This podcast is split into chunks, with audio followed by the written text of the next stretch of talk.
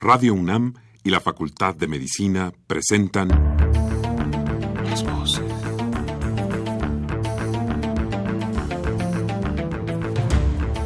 Voces. Las voces. Las voces. Voces. Las voces de la salud. Reflexión y análisis de las ciencias médicas. Acompáñenos.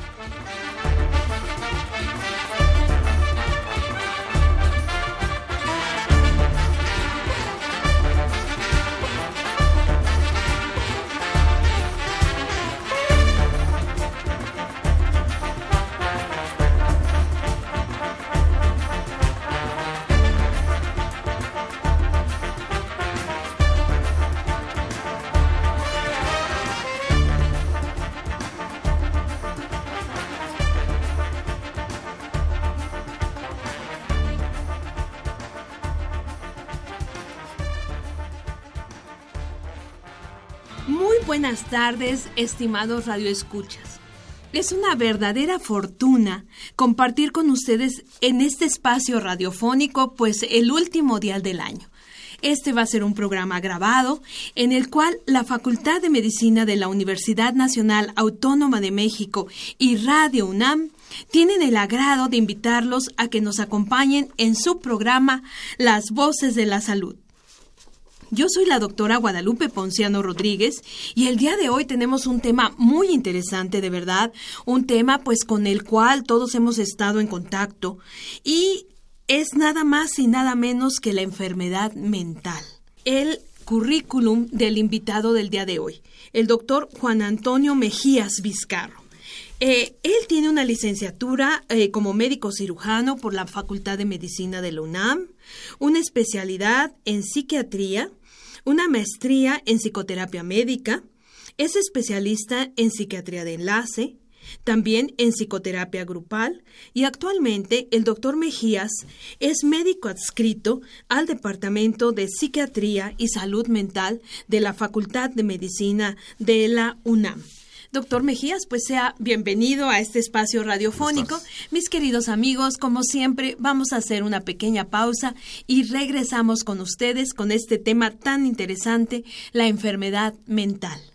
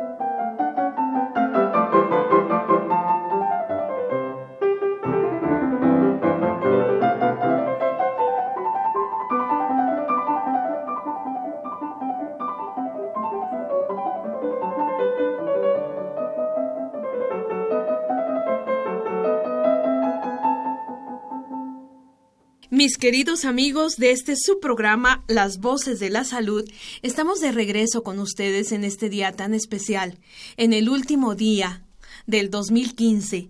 Y el día de hoy, bueno, vamos a hablar, eh, ya les había comentado, de algo muy muy interesante de algo que, bueno, hemos escuchado, hemos leído muchas cosas, doctor Mejías, eh, sobre pues la importancia que cada vez están adquiriendo las enfermedades mentales en este nuestro mundo de hoy. Y bueno, pues a mí me gustaría empezar, como siempre, doctor, nuestro programa definiendo los términos. ¿Qué es la enfermedad mental? Bueno, hay varias definiciones en cuanto a la enfermedad mental pero generalmente lo que existe es una disfuncionalidad de nuestro aparato mental. Algunas personas lo relacionan como que hay una alteración de tipo emocional, cognitivo o en el comportamiento y quedan afectados varios procesos psicológicos básicos como son la emoción, la motivación, la cognición, la conciencia, la conducta, la percepción, el lenguaje y claro, estamos hablando de enfermedad mental, pero no es una enfermedad mental, son muchas enfermedades mentales. Es como si pretendiéramos decir, eh, ¿qué es la enfermedad física? No decimos nada. Hay muchas enfermedades físicas. Ah, pues vámonos entonces, ¿qué le parece a eso, doctor? ¿Cuántos tipos de enfermedades mentales hay? Pero bueno, creo que es muy importante lo que usted acaba de compartir con nuestros radioescuchas, es decir, hay una alteración muy importante en todas las enfermedades mentales que evidentemente afecta pues la calidad de vida del individuo y por supuesto también afecta a los que le rodean, ¿no? Pero bueno, ¿cuántos tipos de enfermedades mentales tenemos, doctor? Pues existen clasificaciones eh, oficiales, dijéramos, una de la Organización Mundial de la Salud y otra de, la Asociación Psiquiátrica Americana, que son el ICD-10 y la DSM-5 respectivamente, y es una enorme cantidad de enfermedades que podríamos agruparlas a veces en varios rubros, ¿no? Hay enfermedades eh, eh, que tienen que ver con cuestiones afectivas, hay enfermedades que tienen que ver con trastornos del pensamiento, eh, hay enfermedades que tienen que ver con adicciones, hay trastornos que pueden tener que ver con la sexualidad, hay otros trastornos que pueden tener con aspectos físicos, o sea, la cantidad de, enfermedades que se agrupan son múltiples o trastornos de la personalidad o a veces pueden coincidir unas con otras. No todas son tan graves en el sentido de que causen excesiva disfuncionalidad como para que eviten que la persona siga teniendo una vida relativamente normal, pero sí todas afectan para su vida. Entonces, todas son susceptibles de atenderse y de mejorar, ¿no? Claro. Bueno, doctor, y además, bueno, yo le comentaba esto porque definitivamente van a, impactar sobre la calidad de vida de la persona, ¿no? Y haciendo un poquito, yo, yo recordaba, por ejemplo, ¿no? En el siglo XIX, en el siglo XVIII, cuando todavía no se tenía esta idea, ¿no? cuando todavía no se conocía lo que era la enfermedad mental, pues surgieron una gran cantidad de mitos, ¿no? Alrededor, yo recuerdo haber visto algunas películas, por ejemplo, de lo que eran los manicomios, por ejemplo, en Europa, ¿no? Eh, lugares donde pues eh, llevaban a las personas que tenían algún tipo de alteración pensando que, bueno, ya estaban perdidas para la sociedad, que ya no había ningún tipo de, de arreglo, o incluso a veces peor, ¿no? Se relacionaba de enfermedades mentales con otro tipo de situaciones ya desde el punto de vista religioso, ¿no? Con posesiones o con cosas de ese estilo. Entonces, evidentemente, pues por esa historia que tienen las enfermedades mentales, probablemente todavía hay muchos mitos en la sociedad, doctor. Entonces, dentro de estos mitos, mire, por ejemplo, pensando algunas cosas que, que hemos escuchado por ahí. Eh, no se puede hacer nada por alguien que tiene una enfermedad mental. Ya ahorita usted me va a, decir, ¿no? Pero bueno, le voy a decir primero cuáles, cuáles, eh, qué cosas hemos escuchado. Las personas con alguna enfermedad mental, fíjese nada más son violentas e impredecibles. Eh, eh, tener una enfermedad mental es equivalente a tener retraso mental. Eh, las enfermedades mentales aparecen como consecuencia de la falta de carácter o de la debilidad de carácter. Eh, las personas con enfermedades mentales no pueden tolerar el estrés que genera un trabajo y por lo tanto, pues no son aptos para trabajar. ¿Cómo ve, doctor? Todos estos mitos, bueno, y hay todavía eh, más, ¿no? Por ejemplo, este que es muy interesante que platiquemos probablemente un poquito más a fondo con nuestros radioescuchas, que es que alguien que tiene el diagnóstico ya de una enfermedad mental ya no se recupera, doctor. ¿Qué piensa de todo esto? De todos estos eh, en el imaginario, ¿no? De las personas. Cuando hablamos de enfermedad mental surgen todas estas ideas erróneas, ¿no? ¿Qué, qué piensa usted? Pues la enfermedad mental es tan antigua como la historia de la humanidad. Siempre ha existido como han existido las enfermedades físicas.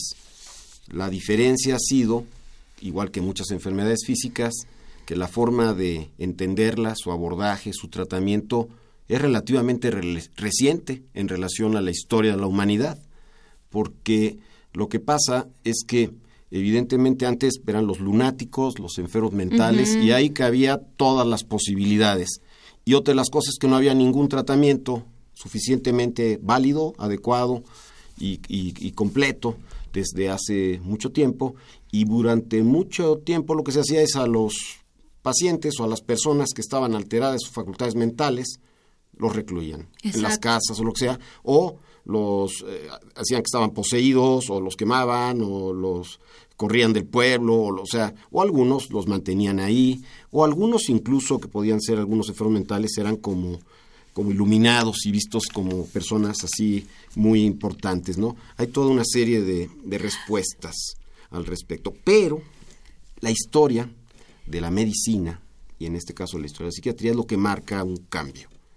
Porque durante mucho tiempo pasó esto y después vino toda la corriente psicoanalítica, que es entender la enfermedad mental nada más como aspectos que tenían que ver con la historia familiar del sujeto y esto, y ya después, hasta los años 50, empieza a surgir los primeros tratamientos farmacológicos para la enfermedad mental y entender la enfermedad mental no solo como problemas como mamá y papá, sino también como problemas biológicos.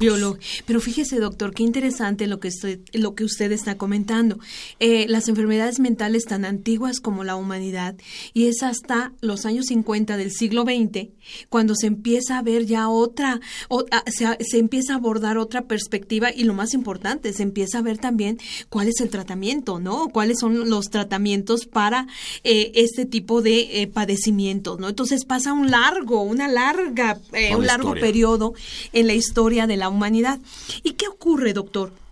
cuando se empiezan a ver, ¿por qué no nos platica entonces de ya el otro, la otra idea de la enfermedad mental? Una enfermedad mental en donde podemos decir que hay una alteración del funcionamiento normal, por así decirlo, del sistema nervioso central. Sí, el, evidentemente hay enfermedades mentales que dijéramos que producen más disfuncionalidad, más incapacidad, que son las menos, y hay otras que producen un cierto grado de disfuncionalidad eh, para la persona, para su felicidad, para su desarrollo o para la gente que los rodea. Pero eh, está muy mitificado esto, ¿no? Porque la idea, por ejemplo, de que la enfermedad mental no se cura, sí mejoran muchos pacientes con tratamientos farmacológicos, sí mejoran muchos pacientes con tratamientos psicoterapéuticos, que no hay uno, sino muchos tratamientos psicoterapéuticos, igual hay muchos medicamentos para diferentes entidades, y cada entidad tiene un abordaje, tiene un pronóstico, y durante un tiempo también se hizo una clasificación, que son estas dos clasificaciones que dije finalmente, que además se van cada X tiempo mejorando y afinando, pero sí existen ya muchas posibilidades para el tratamiento y que desgraciadamente por los mitos que hay, la gente no se atiende y viven infelices, no funcionan suficientemente bien, tienen problemas de relación familiar, de pareja, en su ámbito laboral y esto, porque no se atienden. Cuando ya llegan a atenderse es cuando ven el cambio que puede haber bajo los tratamientos farmacológicos o psicoterapéuticos o la unión de los dos. Claro, que aparte, fíjese doctor, además de los mitos que ya comentamos en relación con la enfermedad mental, también hay muchos mitos con respecto a la farmacoterapia. Yo he escuchado también personas que no quieren empezar a tomar, por ejemplo, un antidepresivo, porque la palabra antidepresivo así como que, les connota una, una, una, es una droga, me van a drogar, ¿qué va a pasar? ¿No? Un ansiolítico, este, no, no, no, yo ansiolíticos no quiero. En fin, ¿qué, ¿cuál es su percepción de esta, del conocimiento que tiene? en realidad hay una realidad científica plenamente comprobada que la mayoría de los medicamentos psiquiátricos que utilizamos no son adictivos en principios de cuentas. Eso es muy importante. Ya escucharon, amigos, porque bueno, no sabe, yo de veras he escuchado mucho esa... Eh, y, bueno, les estamos hablando, por ejemplo, de un antidepresivo y aún así dicen que puede ser adictivo, ¿no? Entonces, nada. Cero. Cero. Perfecto, doctor. Muy bien. Otra de las cosas que hay, sí, estos tratamientos a veces son un poco a largo plazo. Entonces, también esta es una de las cosas que a la gente les desconcierta porque sienten que tendrían que tomar tres días y ya están bien. Y no, es igual que la hipertensión, la diabetes, que son a largo plazo. De hecho, ese tipo de trastornos es de por vida. Algunos tratamientos psiquiátricos, o muchos de ellos, no son de por vida, pero son periodos, por ejemplo, para depresión, cuando es un primer cuadro depresivo, un tratamiento de seis meses a un año es dentro de lo correcto y lo adecuado, se retira el medicamento y se ve ¿Qué pasa? Hay muchos pacientes no recaen, otros sí recaen y hay que dejar más tiempo el medicamento. Pero bueno, ahí quisiera enfatizar, doctor, lo que usted está diciendo, un primer episodio depresivo. Muchas personas lo dejan pasar desafortunadamente, ¿no? Pensando que ya se van a sentir mejor, que van a estar cada vez, pues esto tiene que pasar, ¿no? Entonces aquí, por ejemplo, a nuestro radio escuchas, doctor, ¿qué podría comentar usted? Eh, ¿Cuándo es necesario o cuando hay alguna sintomatología que nos diga, eh, que, que, prenda como un foco rojo de alarma y que nos diga, tienes que consultar a un profesional? ¿Cuál, sería esta bueno, sintomatología? Hay algunos trastornos depresivos o del humor o del afecto que pueden ser crónicos. Hay personas que viven eternamente deprimidas y no saben la diferencia entre estarlo o no estarlo. Y es curioso porque cuando medicas a esos pacientes se sienten, les digo yo, extrañamente bien claramente bien. Eso como no si lo de había... pronto vieran los colores de la vida, que son no la mayoría de los casos. Son, por ejemplo, el caso de un tra trastorno que se llama la distimia, que es una depresión crónica. Pero muchos otros casos son personas que caen en depresión, que se llama ahora depresión mayor, y notan mucho la diferencia. ¿Qué notan? Eh, me refiero a depresión y ansiedad, que son los trastornos más, Más frecuentes. frecuentes, Yo creo sí. que, por ejemplo, en el centro donde yo trabajo, en la universidad, el 80% de los estudiantes que llegan a vernos y algunos este, profesores y eso, eh, tienen trastornos del afecto o de ansiedad, que son varios, hay subclases de estos, pero es el 80%. Y eh, pocos de estos pacientes ya llegan con trastornos más graves, como son las esquizofrenias, que también se tratan, también se controlan en muchos casos. Y como en todo, en todas las enfermedades, hay algunos casos que pueden ser más graves. Otro trastorno que es muy común es el trastorno por déficit de atención e hiperactividad, también que ha sido muy satanizado en donde muchos de los estudiantes a veces que llegan a nuestro departamento pues tienen problemas de tipo académico por esto, se les medica, se les trata con terapia y mejoran mucho, ¿no? Entonces, todos estos tipos de, de tratamientos que además cuando son mandados por un especialista, el gran problema es eso, pensar que son adictivos los medicamentos, no. Y además, no solamente es tratamiento farmacológico, esto se, re- se junta con terapias de diversos tipos, psicoterapias, porque es a través de... Pero hay, hay, hay tratamientos psiquiátricos o hay padecimientos psiquiátricos que in- son, es imprescindible el tratamiento el farmacológico. tratamiento.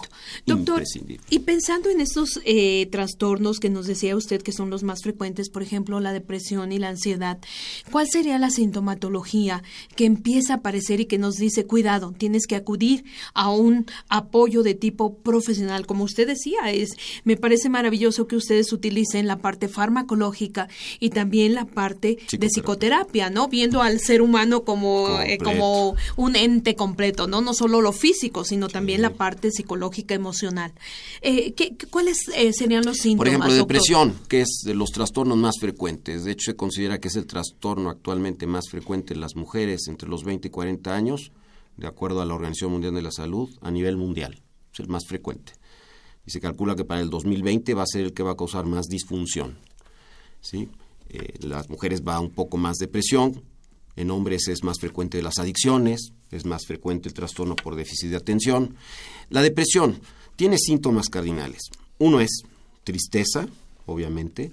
Hay una cosa que, que el término es anedonia, pero es nada me gusta como antes. No disfruto las cosas como antes Exacto. pero tienen otros muchos síntomas. Hay cambios en la capacidad de atención, concentración y memoria, porque baja esta capacidad. Pueden estar más irritables, pueden estar ansiosos, hay insomnio o duermen mucho durante todo el tiempo, están cansados, fatigados, y esto conlleva va y baja de deseo sexual, hay cambios en el apetito, algunas personas suben de peso, algunas personas bajan. bajan de peso, este, y además el apetito, y claro, esto conlleva por la irritabilidad, por la tristeza, por el desánimo, por el desgano, problemas de pareja, problemas de familia, problemas en el trabajo, problemas en la escuela, con muchos que vemos en la universidad, no piensan que se están demenciando, son chicos jóvenes, y lo que tienen es depresión, se da tratamiento y empiezan otra vez a funcionar mentalmente bien, ¿no? Y en la ansiedad, obviamente es esa sensación de que algo va a pasar, ¿no? Sí, esa de- angustia. Pero hay muchos trastornos de, de ansiedad, están las fobias, hay fobia social, gente que se angustia mucho cuando está en situaciones sociales, las fobias simples, fobia a las alturas, a los lugares cerrados, a, lugares los abiertos, animalitos, a los las animales, a arañas, la ¿no? sangre, a las Sí. arañas. Este, hay angustia generalizada a estas personas, yo le digo doña angustias, ¿no? Todo les angustia, todo les preocupa. Y hay otro que son crisis de pánico o trastorno por angustia, que es una reacción de ansiedad intensísima y la sensación de la persona es como si se va a morir, se va a volver loca y hay muchos datos físicos, porque hay una respuesta del organismo y hay palpitaciones, falta de aire, mareo, debilidad, este y la sensación así de muerte inminente o, algo así puede dar en la noche puede, y se presenta a veces sin que haya nada que lo dispare. Oh. Y esa es como una urgencia. Y van no al psiquiatra, van a los centros médicos, los revisan, dicen no tienes nada. No tienes nada. Y, entonces el paciente se asusta, ¿no, doctor? Bueno, dice, ¿qué me está pasando? Y es una enfermedad biológica y se trata con fármacos. Se trata con fármacos, porque además se puede confundir, por ejemplo, con un ataque cardíaco. Muchos llegan a cardiología, muchos llegan a, les hacen radiografías les y no tienen nada. Es angustia, crisis de angustia. qué barbaridad. O sea, mis queridos amigos ya están escuchando. Oiga, doctor, y además en esta época del año, que estamos, bueno, ya este programa va a pasar eh, a nuestros radioescuchas en el último día del año. Eh, ¿Ha notado usted que por esta época, la Navidad, el Año Nuevo, este tipo de enfermedades, por ejemplo, la depresión, este, la ansiedad, eh, se incrementan, me imagino? Por la, depresión, sí. Sí. La depresión, frecuentemente en algunos países por los cambios de, de, luz, o sea, los ciclos de luz-oscuridad. Se oscurece más, venimos platicando de eso, se oscurece más y hay gente que, porque tiene que ver también con cuestiones biológicas y también, como es, sobre todo el mundo cristiano, época de reunión y todo esto, de familiar, para alguna gente le mueve mucho, ¿no? claro. y entonces sí es frecuente que muchos pacientes tengan recaídas. Entonces ya saben, amigos, yo creo que es muy importante estar al pendiente de estas situaciones, ¿no?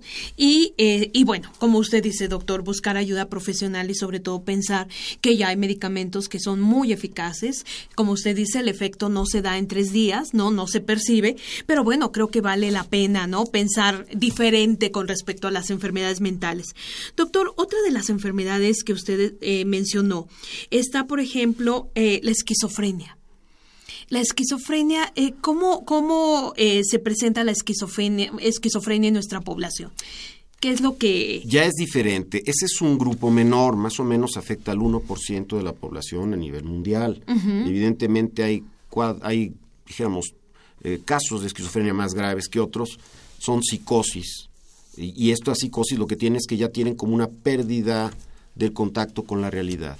Entonces hay ideas delirantes, que son ideas que piensan las personas como ciertas, delirios de persecución, de grandeza, místicos, y lo piensan como si fueran reales para ellos, y muchas veces hay alucinaciones que pueden ser auditivas, visuales. Ese grupo, o también en algunos trastornos del afecto, que es el trastorno bipolar, que se llama maníaco depresivo, en alguna de las fases, en la maníaco depresiva también puede haber este tipo de, de datos ya psicóticos, que es pérdida de control, de, pérdida de, contacto con la realidad. Ya. Doctor, ¿y qué tal los tratamientos? ¿Qué, tanto están funcionando los tratamientos, por ejemplo, para la esquizofrenia? Los tratamientos para esquizofrenia, que empezaron en el 54 en Francia, este, lo que hacen es que muchos pacientes se pueden controlar y pueden mejorar. Los casos menos graves que son la mayoría, pueden controlar. A veces tienen que tener tratamiento a largo plazo y el tratamiento es eminentemente farmacológico. ¿No? No hay la terapia vaya, yo siempre les digo que hasta la persona más enferma mentalmente hay un ser humano. y hay que tener un contacto con él. Y además también las enfermedades mentales, aunque se ha descubierto mucho de lo que tiene que ver con lo biológico, que es la gente lo que no, no, no, no ubica mucho, también está el medio ambiente familiar, cultural y eso que también trae, dijéramos, un efecto, ¿no? Fundamental, ¿verdad, doctor? La, familia. Genética también. Sí, la genética. Pero, doctor, antes de pasar a esta parte, eh, hay otro trastorno que me gustaría mucho que platicara con nuestros radioescuchas, el trastorno por déficit de atención porque este, bueno, ya sabe, eh, bueno, se ha hablado mucho, ¿no? De los niños con ese trastorno. Usted menciona, por ejemplo, los estudiantes de nuestra facultad que tienen TDA y que, bueno, de alguna manera tienen problemas, ¿no? En su desempeño escolar. ¿Qué, qué, qué nos puede comentar de este trastorno? Ese es un trastorno también que tiene, es muy frecuente. Algunos estudios hablan de que hasta el 10% de la población tiene esto. Es más frecuente en hombres que en mujeres hay diferentes grados de intensidad, tienen tres síntomas principales que son problemas de hiperactividad, de impulsividad e inatención.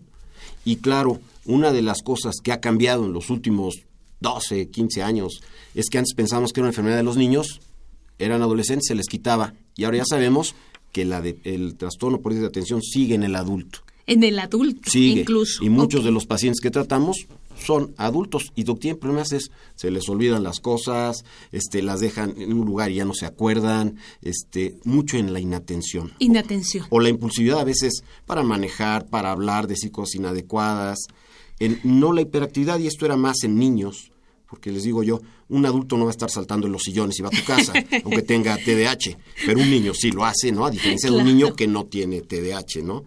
Son niños además que les afectan porque las escuelas los castigan, los sacan del salón, los cambian de escuela. Son los clásicos, ¿no? Que conocen todas las escuelas. Pueden ser niños muy inteligentes, pero su problema de atención hace que sean muy dispersos y de hiperactividad que no puedan tener, dijéramos, una conducta que es lo que se esperaría o lo que pudiera ser más correcto, más controlada, ¿no?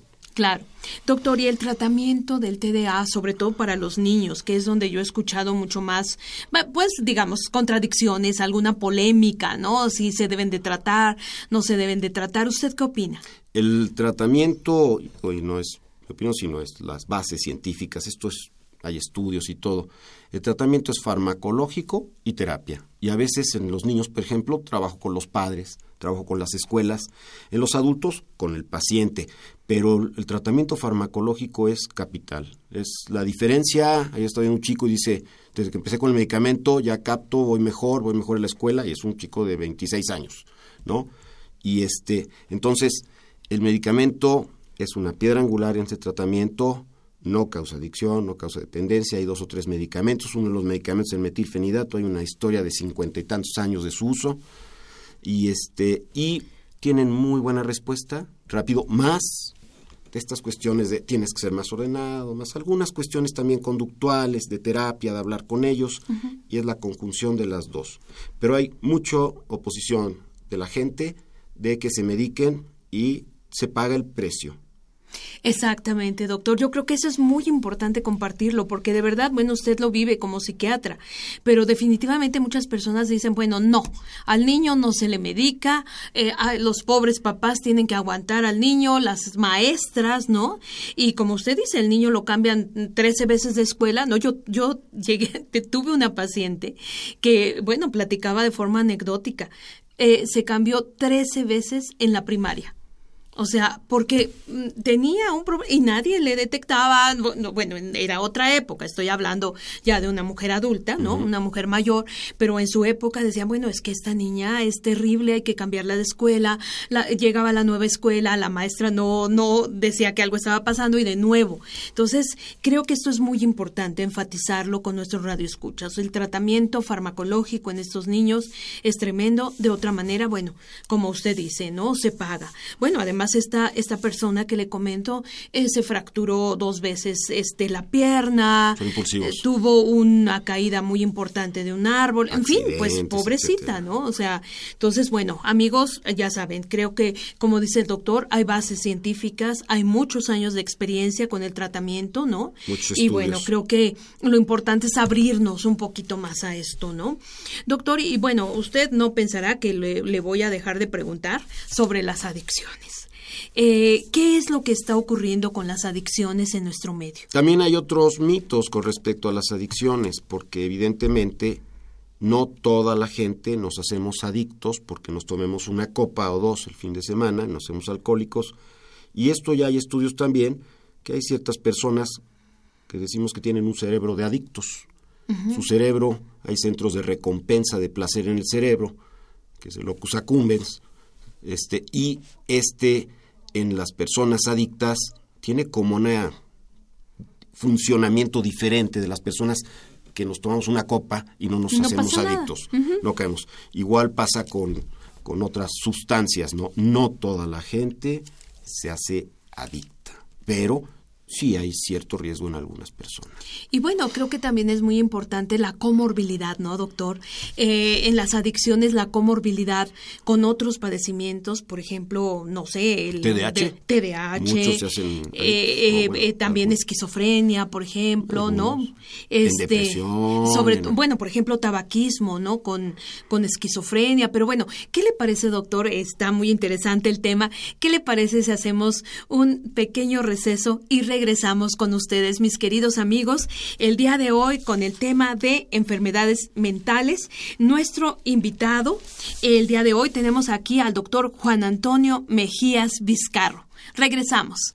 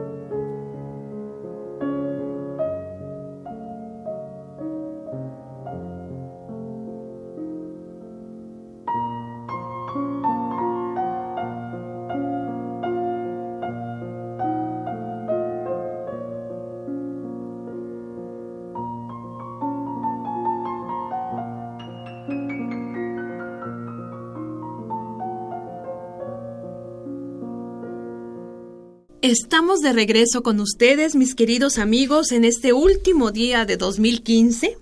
Eh, espero que estén todos muy ocupados, ¿verdad? Con sus preparativos para despedir este año y para empezar un 2016, pues con muchas cosas positivas. Eh, en este programa, el día de hoy estamos tratando un tema muy interesante como para terminar el año, ¿no le parece, doctor? La enfermedad mental. Y nuestro invitado, el doctor Juan Antonio Mejías Vizcarro, del Departamento de Psiquiatría y Salud Mental de la Facultad de Medicina de la UNAM. Doctor, antes de irnos al corte, estábamos hablando de algo pues que es muy interesante y es precisamente la comorbilidad, es decir, que de pronto dos enfermedades no pueden coexistir en la misma persona. Y hablábamos pues de las adicciones como un ejemplo, ¿no? En donde yo le mencionaba, por ejemplo, el tabaco, una asociación con esquizofrenia, pero hay otras. ¿Qué es lo que se hace en un paciente en donde usted tiene eh, este problema de comorbilidad? Bueno, hay algunos trastornos que pueden ser comórbidos con enfermedades mentales y se tratan a veces con diferentes sustancias o diferentes abordajes, pero también hay enfermedades comórbidas mentales con físicas, que también es otra de las cosas Es otra cosa. que tiene que estar uno al pendiente, porque puede haber también, por ejemplo, pacientes con hipotiroidismo que pareciera que estuvieran deprimidos, y entonces tienes que tratar, o puede haber pacientes hipotiroideos que además estén deprimidos, y entonces tienes que dar tratamiento para el hipotiroideo, o sea, para el hipotiroidismo, y tienes que dar tratamiento para la depresión. Para la depresión, siempre exactamente. tiene uno que, yo digo que puede- alguien puede tener miopía y callos, ¿no? Puede haber las dos cosas, es la comorbilidad finalmente, Claro. ¿no? Y se tiene que tratar a veces al mismo tiempo o por separado. Y esa sería, yo creo. Claro, la comorbilidad. Doctor, hay un, hay un punto que yo quisiera retomar. Ahora que hablábamos del déficit de atención y de los niños y todo esto, eh, uno de los mitos importantes es que los niños no pueden tener enfermedades mentales. Digo, totalmente un mito, ¿no? Porque incluso, por ejemplo, se tenía, pues el niño está triste, ¿no? El niño, y bueno, el niño lo que tenía, pues era una depresión, ¿no? Y, e incluso se decía que en realidad, pues era un- el producto de una mala educación en casa, ¿no? Estos niños que no podían estar tranquilos y demás. ¿Cómo, cómo se ubica la casuística de enfermedades mentales en nuestros niños, doctor? Bueno, en los niños también hay depresión, también hay suicidio, poco frecuente, pero lo hay. En los jóvenes bastante más, es un problema importante. De hecho, son de los picos de suicidio que hay. Hay problemas del trastorno por déficit de atención frecuentemente, hay problemas de fobias, hay problemas de ansiedad y claro, hay otros problemas más graves como el autismo, ¿no? Que también que hay en diferentes grados, el Asperger y eso, que también tienen un tratamiento, de acuerdo, hay gente especializada en niños. Y los tratamientos también son mixtos, son tratamientos de tipo farmacológico, con terapia, y decía yo, aquí se trabaja también con los padres, con la familia, se trabaja con las escuelas y esto es otro de los aspectos que tienen que ser fundamentales, ¿no? Un tratamiento como integral, ¿no? Y los niños a veces tienen que tomar fármacos también, que es otra de las cosas. Los niños no se pueden este, deprimir ni pueden estar mal porque están chicos y todos son felices. Es un mito. ¿No? O lo hacen para llamar la atención, ¿no, doctor? Que lo he escuchado con mucha frecuencia, es que no le haces caso. Sí. O, la, otra cosa que también es el asunto de echarle la culpa a los padres de la patología del niño. y los niños pueden traer patología biológica, genética, que no necesariamente una familia puede haber cuatro hijos y tres hijos funcionan magnífico y uno tiene el gen de esquizofrenia o tienen tendencia así o tienen autismo o tiene depresión o tiene trastorno por déficit de atención y está cuidado en la misma casa por los mismos padres bajo las mismas circunstancias. Y claro, ese chico atribuirle a la crianza toda la patología mental es otro de los mitos. Qué bueno que lo menciona, doctor, porque, bueno, eh, eh, estamos de acuerdo en que la familia juega un papel fundamental, ¿no? Eh, tanto desde el punto de vista genético, pues, bueno, de la historia familiar, ¿no? como, pues, las situaciones relacionadas con la crianza, ¿no? De este, demás. Pero yo también he tenido contacto con algunos papás que manejan mucha culpa. ¿No? Mucha culpa porque alguno de sus hijos, como dicen, no todos, digo, algún, alguno de sus hijos tiene algún problema eh, alguna enfermedad de este tipo que hemos estado mencionando, ¿no? Autismo o el déficit de atención, etcétera, y, tienen una culpa terrible, ¿no? Porque piensan en algún momento que ellos pudieron ser, fallaron, ¿no? ¿Qué es lo que fallamos? ¿Qué es lo que pudimos hacer? En fin, ¿qué, ¿cuál es su experiencia al respecto, doctor? Pues eh, un problema, por ejemplo, es cuando es hijo único y el único hijo con problemas, entonces los papás se sienten verdaderamente mal de que algo hicieron mal y esto lo llevan durante años. Cuando ya son varios hijos, a veces un poco más eh, fácil entender que no solamente fue el único factor, pero lo importante es que las personas sepan que hay factores biológicos, no solamente de crianza, que origina esto. Claro, un chico con un problema mental que está en una familia más eh, integrada, con mejores métodos de crianza y eso puede atenuar un poco el trastorno, pero el trastorno ahí está, es como un diabético, ¿sí? Un diabético bien cuidado le va mejor. Si no se cuida bien, malo. Empieza con toda una problemática. Sí, y claro, hay diabéticos más graves porque tienen más genética que otros. Y igual es la enfermedad mental, ¿no? Ok. Doctor, en el caso de la familia de una persona con algún padecimiento mental, ¿Cómo, ¿Cómo se le involucra en, en, la, en el tratamiento? Digo, yo creo que lo primero, información, ¿no? Este, pero ¿qué, ¿qué papel juega la familia del enfermo mental en el tratamiento, en la mejoría y en el mantenimiento, ¿no? De, de, esta persona. Pues a veces lo que preguntan los, los papás de los pacientes o los familiares es, ¿qué tengo que hacer? ¿Cómo lo debo tratar? ¿Cómo lo debo cuidar? Y cuando son, por ejemplo, que es lo que vamos más frecuentemente, trastornos depresivos o de ansiedad, yo siempre les digo, pues como siempre, ¿no? O sea, no lo pongan ante el estigma, ¿no? El enfermo mental. No, es tal, mi hijo que tiene depresión, está en tratamiento, se le va a quitar. Igual que tengo mi hijo que tiene una diabetes infantil y hay que darle cierto tratamiento. No crear una situación de que porque es más débil, más frágil. Esos son los mitos, ¿no? Sí. Más carácter, más frágil, más débil mentalmente en cuanto a poder tolerar el estrés. No hay esto, hay, hay biología y entonces, claro, las personas con biología que tengan tendencia a un trastorno es más fácil que se hagan, como con las adicciones. Obviamente, si es un ambiente adictivo, estás en un ambiente, por ejemplo, no hay tantos musulmanes alcohólicos, ¿por qué? Porque el Islam, el alcohol está prohibido. Entonces no tenemos ese problema. Entonces, claro, si hay menos de esto, puede ayudar, pero no es determinante, ¿no? No es determinante. ¿sí? Claro. Doctor, usted habló de algo muy interesante que es el estigma. ¿No? El estigma, esta marca, esta etiqueta que se le pone a las personas que padecen una enfermedad mental. ¿Cómo ve a la sociedad mexicana en ese contexto? ¿Ya somos más maduritos, entendemos más la enfermedad mental o seguimos con, con mitos de, pues, de antaño? A ver, dígame. Yo quisiera que pasara esto. Para empezar, habemos como 4.000 psiquiatras en todo el país. ¡Ay, 4.000, doctor! 4.000 en el último censo, más o menos. Somos 115 millones de habitantes. Por estos programas yo me encanta poder hablar y poder decir, porque lo primero es educar, ¿no? Entender que la enfermedad mental este, es una enfermedad, se trata, se atiende. También hay mitos como los psiquiatras nada más vemos locos y los psicólogos ven enfermos no tan mal. No, el psicólogo y el psiquiatra somos un equipo. Y cuando el psicólogo clínico bueno ve que el paciente necesita medicamento, lo manda con un psiquiatra para que lo medique. ¿no? Y algunos psiquiatras como psicoterapeutas hacemos las dos funciones cuando tenemos oportunidad de tener esa formación. Pero este de alguna manera eh, estos mitos que hay de el paciente psiquiátrico siempre va a estar mal, siempre está, no va a poder hacer las cosas, no se va a curar, no va a poder llevar una vida normal, esos son mitos. Se trata y el paciente se reintegra y puede ser. Incluso hay personajes en la historia con enfermedades mentales que han sido personas excepcionales por su creatividad y por su producción. ¿No? Entonces, brillantes. brillantes, ¿no? Brillantes. Entonces, no se debe de mitificar esto. Ay, creo que eso es muy bueno, doctor. Como usted dice, poder compartir, eh, sí, la estigmatización. Hay que de veras eh, manejarlo, eh, difundirlo, porque pues mucha gente desafortunadamente sigue con esta idea, ¿no? Y bueno, hablamos de la estigmatización a la persona, pero también, doctor, una cosa importante que creo que debemos compartir con los radioescuchas es la autoestigmatización es decir, yo tengo una enfermedad mental, yo tengo esquizofrenia, yo tengo depresión y, me veo diferente. ¿no? Me, me, coloco una etiqueta también diferente. ¿Cómo, le ha ocurrido esto con sus pacientes?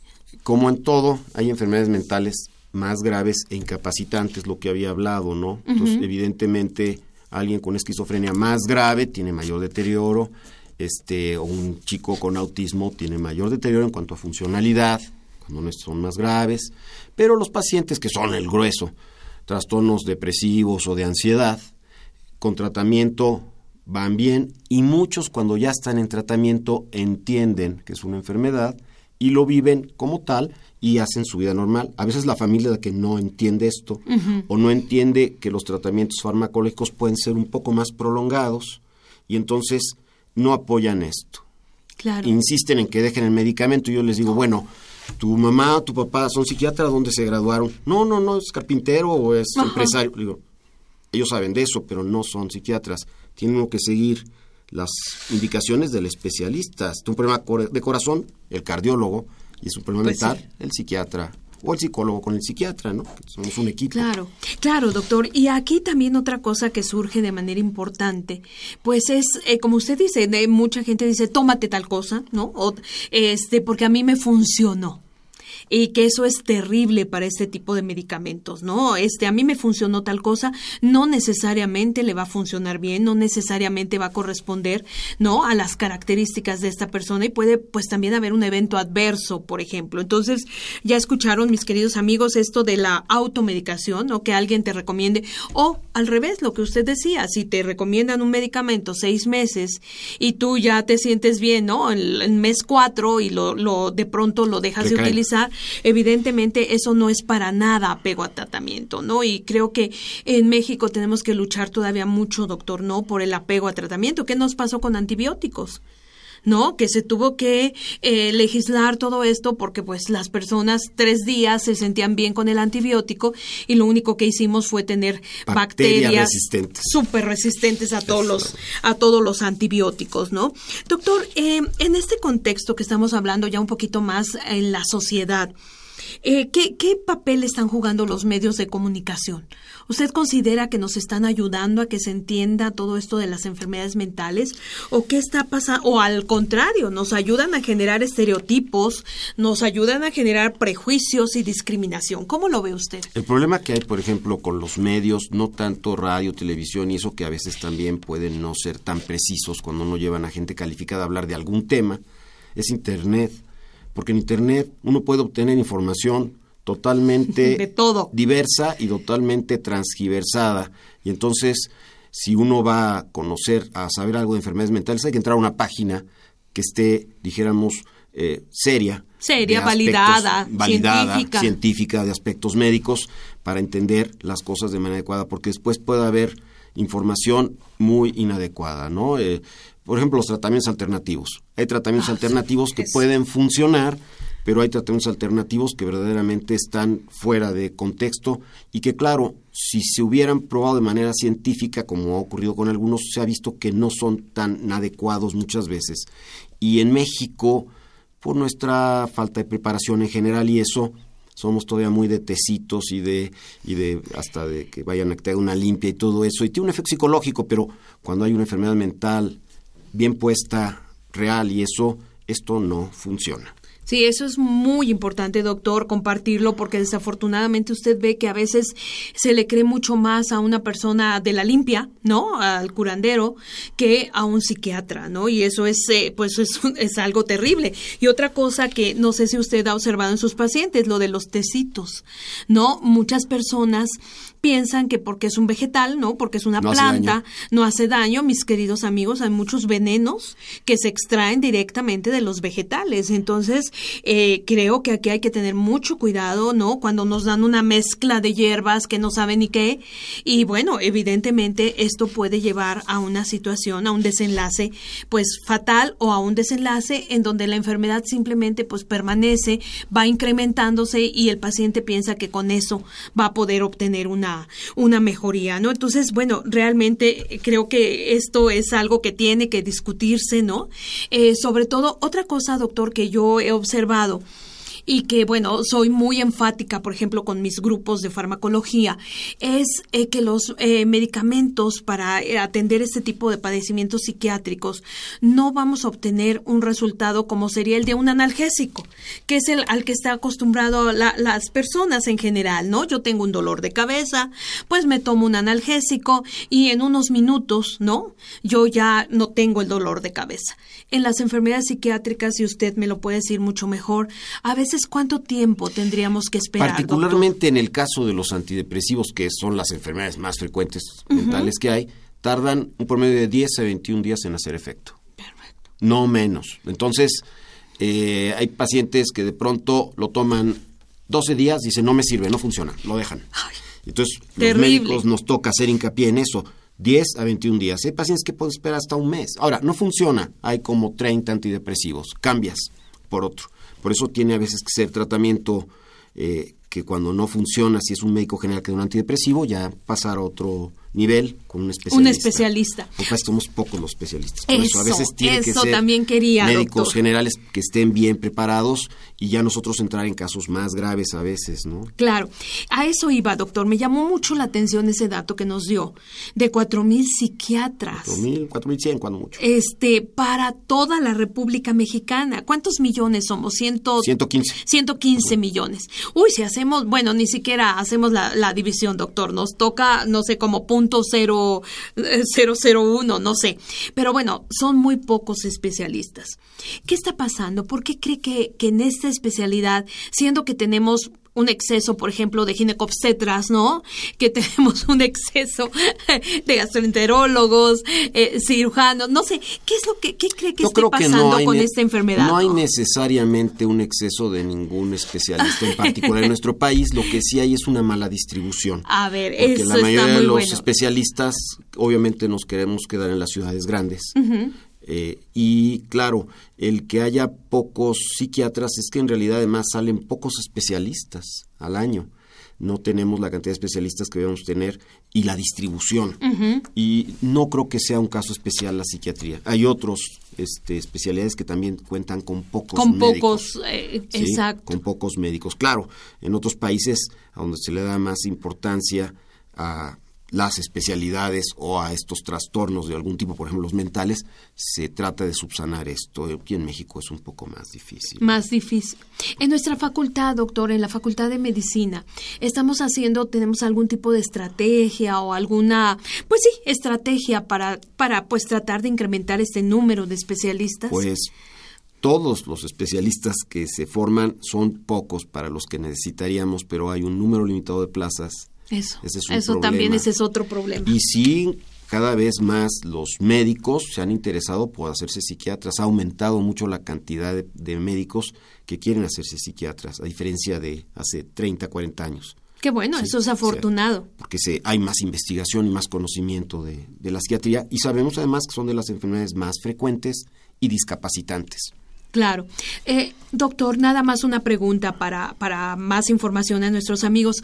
¿Cuántos años le, le, llevó convertirse en un psiquiatra? ¿Cuántos años tiene la especialidad de psiquiatría? La psiquiatría tiene que estudiarse seis años de medicina y actualmente cuatro años de especialidad, nada más para ser psiquiatra, diez años. Diez años. Más cuando haces maestrías, especialidades y eso. Todos los posgrados. Un montón de, de años, más toda la vida sigues estudiando, ¿verdad? Claro, y actualizándote y, y todo. Pero, pero bueno, bueno, eso es interesante también, ¿no? Lo que decíamos de nuestros radioescuchas, que bueno, ir a ver un especialista significa que esta persona lleva muchos años de estudio, muchos años en el área, ¿no?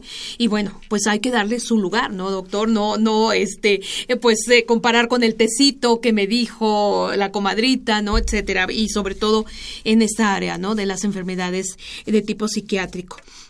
Doctor, eh, eh, en cuanto a la sociedad, yo ya le preguntaba cómo, cómo siente a, a, a, nuestra sociedad. ¿Cree que ha habido un cambio, una apertura, algo más de apertura hacia, pues, hacia la psiquiatría en general, ¿no? Lo que usted decía, mucha gente dice, ay, no, los psiquiatras solamente atienden, pues, personas que están muy mal, ¿no?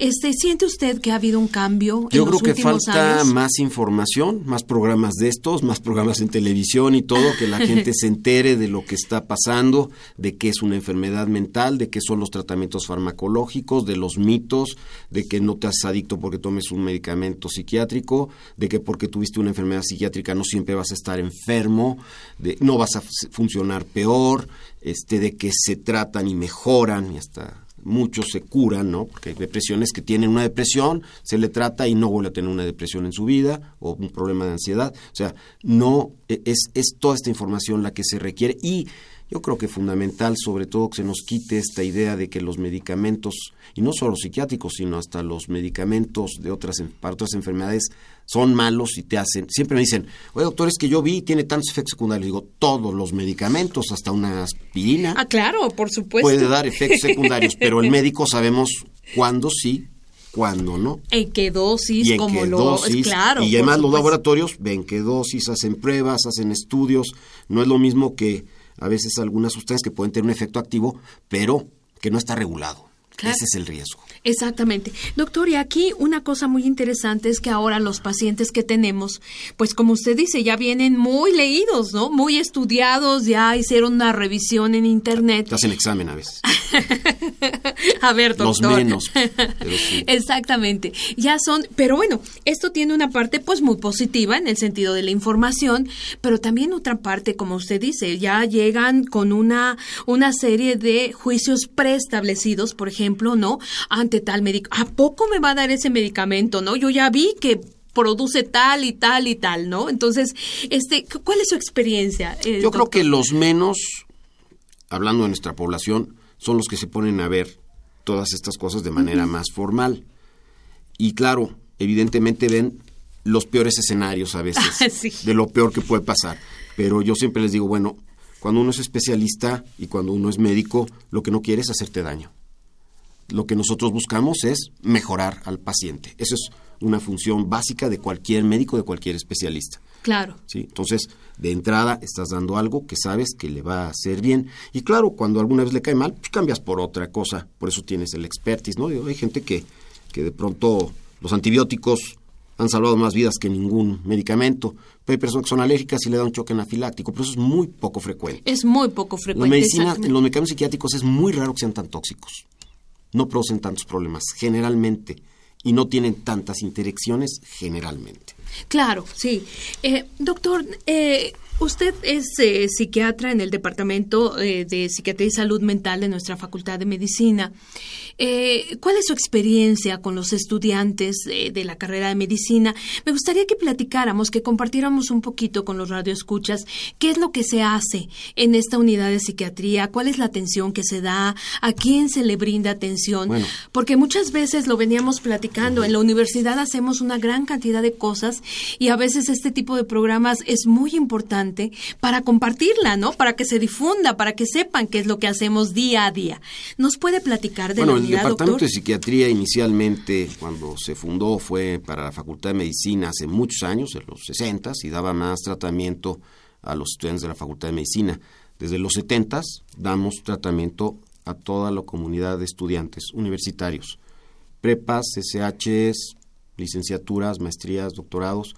El requisito es que sean estudiantes universitarios. No vemos de otras instituciones. O trabajadores universitarios, ¿no? Ocasionalmente. ¿Es menos? Ocasionalmente, porque a veces van más al ISTE porque les dan el medicamento. Claro, y eso es para ellos una ventaja. Entonces, básicamente la población son estudiantes, de la comunidad todo, es- universitaria. desde prepas, SHs, FES, este, todos los campus O universitarios. sea, que hay. todos los campus. Todos. Eso es muy, eh, eh, creo que es importante difundirlo, pues para que si nos están escuchando, ¿verdad?, puedan desplazarse a la ciudad universitaria. ¿Qué tipo de servicio damos, doctor? Damos tratamiento psiquiátrico, damos tratamientos psicoterapéuticos en, este, de apoyo, eh, terapia de grupo hago yo desde hace muchos años, eh, algunas otras formas de terapia, tenemos también otros tratamientos que son de tipo físico, lo que se llama este, estimulación magnética transcraneal, que es un aparato nuevo, de hecho nuestro departamento está remodelado hace cuatro años, muy moderno, muy,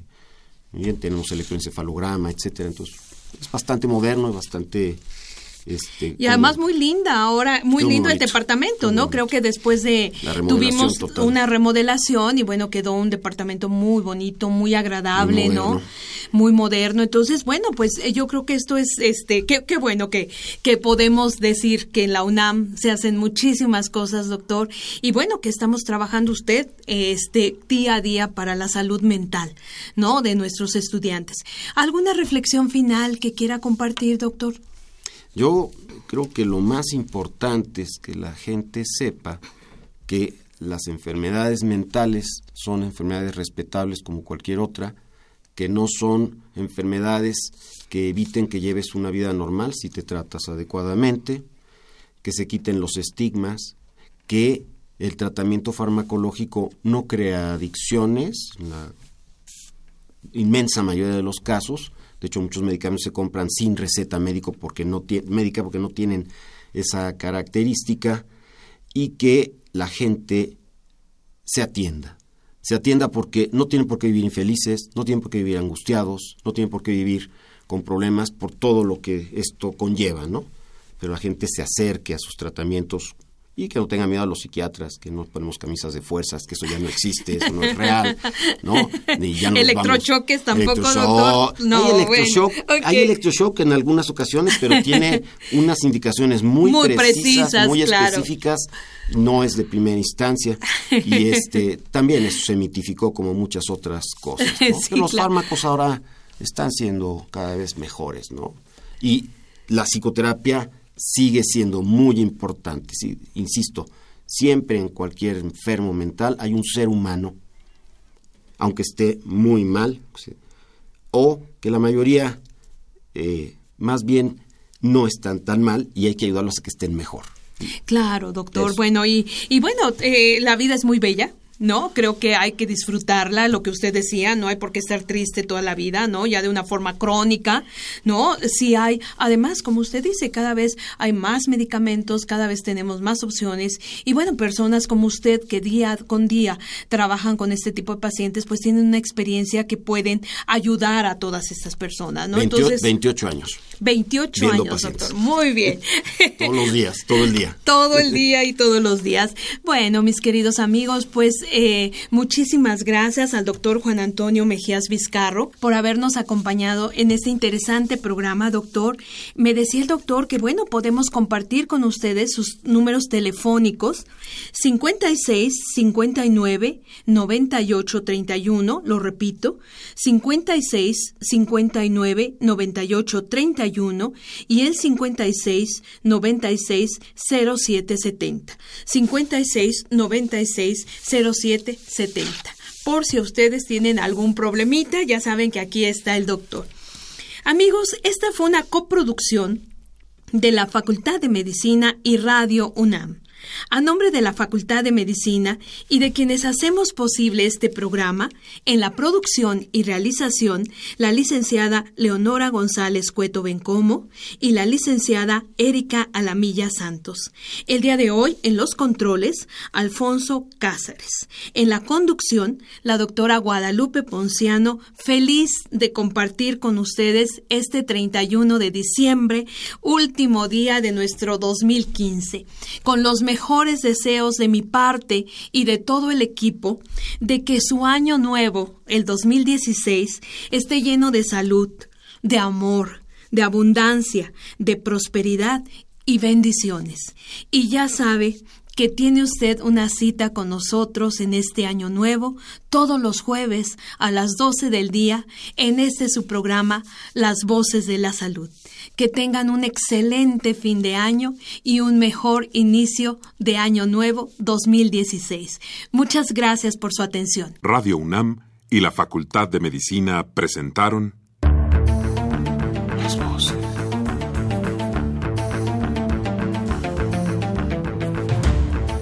Voces. Las voces. Las voces. Voces. Las Voces de la Salud.